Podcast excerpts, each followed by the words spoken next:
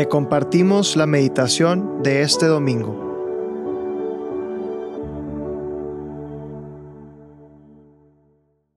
En nombre del Padre, y del Espíritu Santo. Amén. Espíritu Santo, ilumina nuestras mentes e inflama nuestros corazones. Espíritu Santo, ilumina nuestras mentes e inflama nuestros corazones. Hoy, domingo 12 de febrero, vamos a meditar un extracto del Evangelio del día de hoy, ya que es muy largo. Vamos a leer Mateo 5, versículos del 17 al 24. Y dice así. No penséis que he venido a abolir la ley y a los profetas. No he venido a abolirlos, sino a darles plenitud.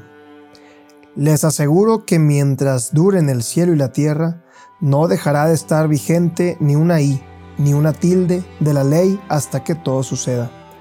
Por tanto, el que no dé importancia a uno de estos mandamientos más pequeños, y así lo enseña a los hombres, será el más pequeño en el reino de los cielos. En cambio, el que los observe y los enseñe, ese será grande en el reino de los cielos.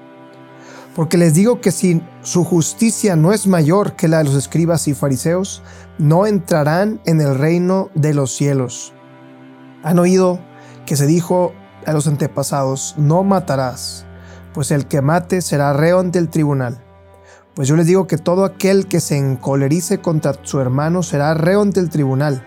El que llame a su hermano imbécil será reo ante el Sanedrín, y el que le llame renegado será reo de la guena de fuego. Entonces, si al momento de presentar tu ofrenda en el altar, te acuerdas de que tu hermano tiene algo contra ti, deja tu ofrenda allí, delante del altar, y vete primero a reconciliarte con tu hermano. Luego vuelves y presentas tu ofrenda. Palabra del Señor. Gloria a ti, Señor Jesús.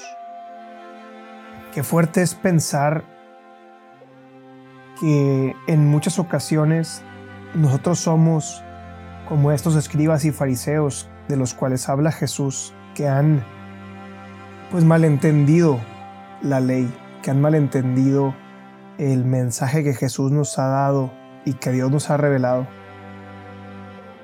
Esta verdad que es el camino a la felicidad, el camino a la plenitud. ¿Cuántas veces no lo hemos malentendido? ¿Cuántas veces necesitamos que Dios nos enseñe el camino, nos reoriente?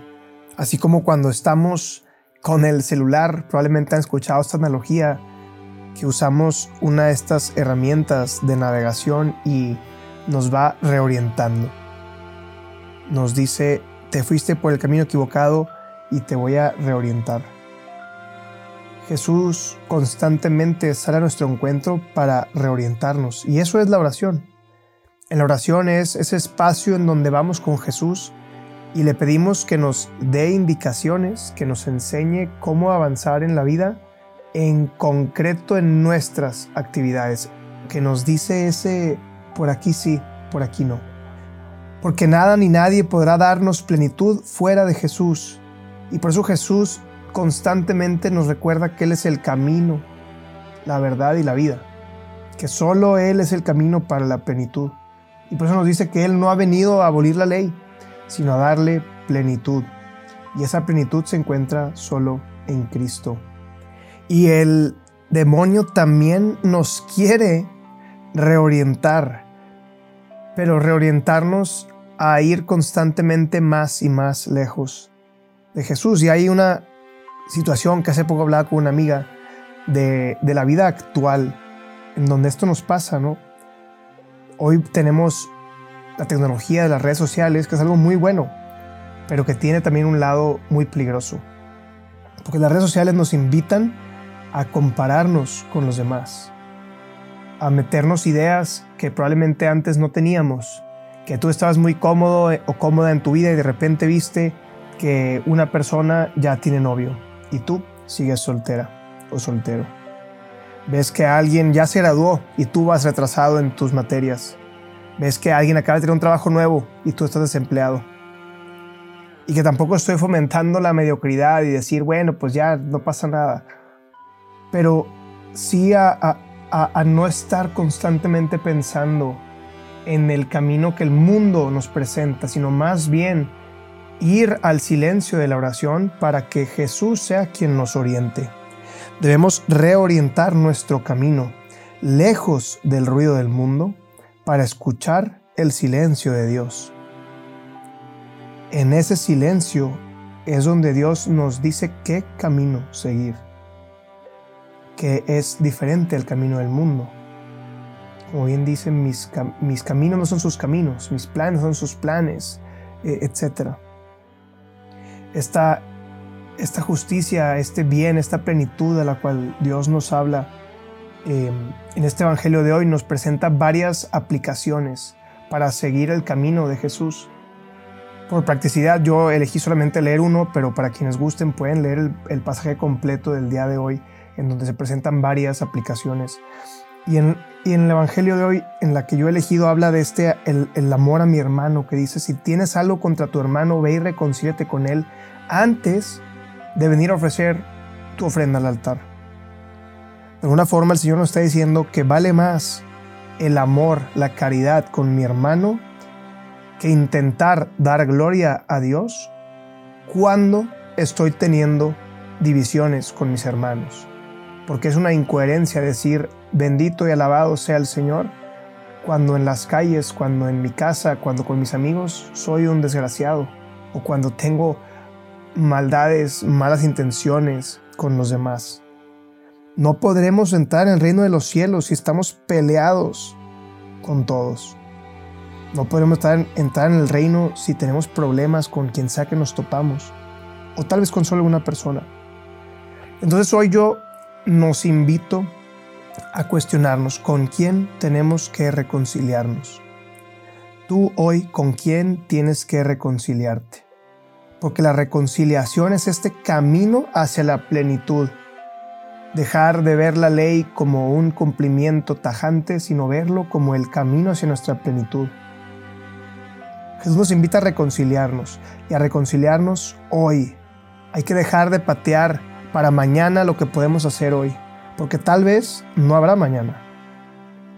Tal vez mañana no despertemos, muchas veces nos confiamos demasiado en que nos vamos a despertar mañana. Confiamos demasiado en que tenemos salud. Confiamos demasiado en, demasiadas circunstancias que están fuera de nuestro control. Pero tal vez no lo va a haber. Entonces hazlo hoy. Hoy reconcíliate con esa persona. Deja de pensar que, ay, tengo mucha salud, entonces no me va a pasar nada es que estoy joven, entonces todavía me falta mucho para morirme. No, nadie lo sabemos. Y por ende todos los días hay que trabajar en santificarnos, en reconciliarnos con todos aquellos que tenemos a nuestro alrededor, para que si Dios nos llama, el día en que nos llame, estemos listos para entrar a las puertas del reino.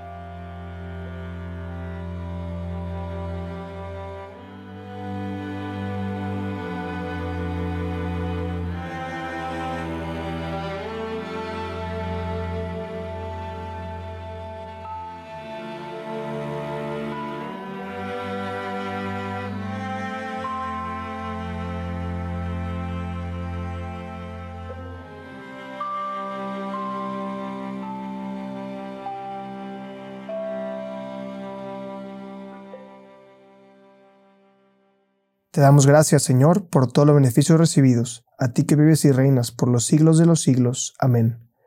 Cristo, Rey nuestro, venga tu reino. María, Reina de los Apóstoles, enséñanos a orar. En el nombre del Padre, del Hijo y del Espíritu Santo. Amén.